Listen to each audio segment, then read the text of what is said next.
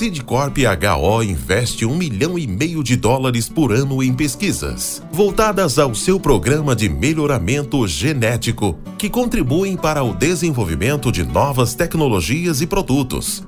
Quando adquire uma semente Sidcorp HO, o agricultor pode ter a certeza de que está adquirindo qualidade, performance e produtividade. Sidcorp HO uma empresa presente em todos os elos da cadeia de sementes.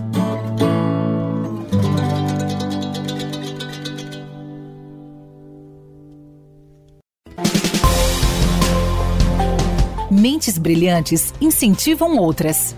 Crônicas do Agro.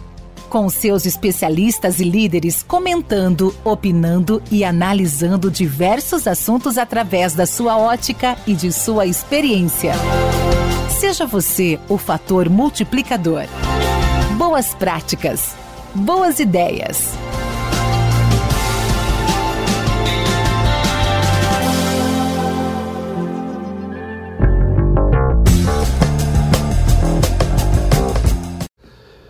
Olá, eu sou Wagner Piovan, engenheiro agrônomo, gestor em agronegócios. Hoje eu gostaria de falar com vocês sobre o mercado de fertilizantes e a guerra no leste europeu.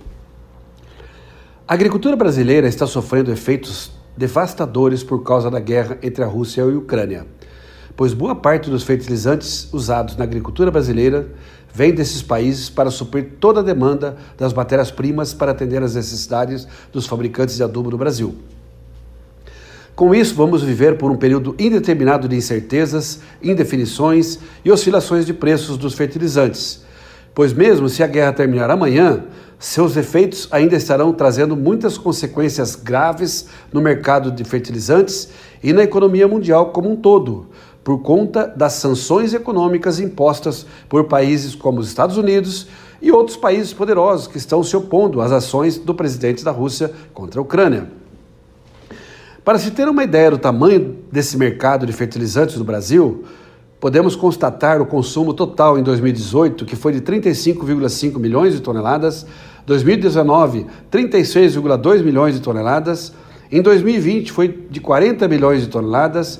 E 2021 deu um salto de consumo, chegando a 45,8 milhões de toneladas.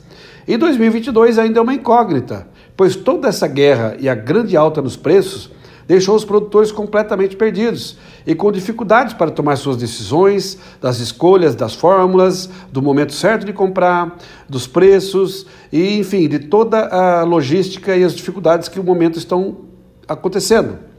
Os próprios fabricantes de fertilizantes também estão bastante cautelosos com relação a esse mercado e bastante preocupados. Hoje somos o quarto país em consumo de nitrogenados do mundo. Somos o terceiro país no consumo de fosfatados e somos o segundo país em consumo de potássio. Essa situação deixa a agricultura brasileira em alerta total, porque a origem desses nutrientes vem grande parte do leste europeu, onde a guerra está causando danos em toda a economia mundial. O principal nutriente usado na agricultura brasileira é o potássio, representando 38% do consumo total de fertilizantes seguido do fósforo, com 33%, e do nitrogênio, com 29%. E só para se ter uma ideia, apenas a cultura da soja, do milho e da cana-de-açúcar consomem 72%, de, 72 de todo o fertilizante usado no Brasil. Na última safra, o Brasil importou mais de 90% dos fertilizantes nitrogenados, vindo boa parte da Rússia. Mas os nitrogenados, felizmente, têm várias fontes em vários países tornando sua aquisição um pouco menos complicada nessa crise atual. O potássio, que é o principal elemento usado no Brasil, se concentra basicamente na Rússia, Canadá, Bielorrússia e Israel, sendo os principais fornecedores para o Brasil. E as notícias de que existem fontes de potássio no Brasil não correspondem necessariamente a uma realidade, pois as origens desse potássio ainda precisam mostrar viabilidade agronômica, mostrar viabilidade operacional e financeira. E isso ainda poderá levar muitos anos pela frente. Além de todo esse caos que virou o mercado de fertilizantes no Brasil e no mundo por causa dessa guerra, ainda teremos uma corrida contra o tempo para que esses fertilizantes cheguem aos produtores em tempo ideal dos plantios em cada região. pois o transporte internacional desses produtos é, podem estar variando de, de 20 a 60 dias, dependendo de onde vem. É, quando Brasil, esses produtos chegam no, no, no, nos portos, os navios podem levar de 20 a 30 dias para serem descarregados. E o transporte doméstico, da, da fábrica e depois até o produtor, podemos colocar em torno de 10 a 20 dias. E isso poderá comprometer bastante o período de plantio. Diante de todo o cenário exposto, eu sugiro que quem já comprou fertilizante para a próxima safra, procure puxar o mais rápido possível esses produtos para suas fazendas, para não acontecer atrasos em função dos congestionamentos nos portos, nas fábricas e nas, nas transportadoras, para que esse produto possa chegar em tempo para o plantio no tempo certo. E a cereja estragada que vem em cima desse bolo é o grande aumento que está acontecendo em todos os fertilizantes. Em muitos casos, triplicou de preço causando muita ruptura nas margens de lucros dos produtores. Com isso, teremos muitas culturas que terão prejuízos se utilizar a mesma, mesma adubação da safra passada. Então, é hora de ser criativo, fazer as contas na ponta do lápis para não ficar no vermelho.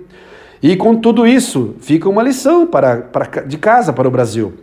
Precisamos ter, precisamos ter mais opções de fornecedores de fertilizantes em vários continentes e o mais importante, investir onde existir possibilidades de produzir aqui dentro do nosso país os nossos fertilizantes para baratear o custo de produção e diminuir a dependência externa.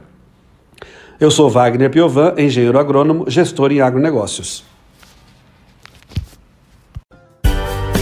Com temas expressivos e dinâmicos, esse intercâmbio semanal visa oferecer um melhor desenvolvimento em suas habilidades profissionais e nas atividades e práticas do seu cotidiano.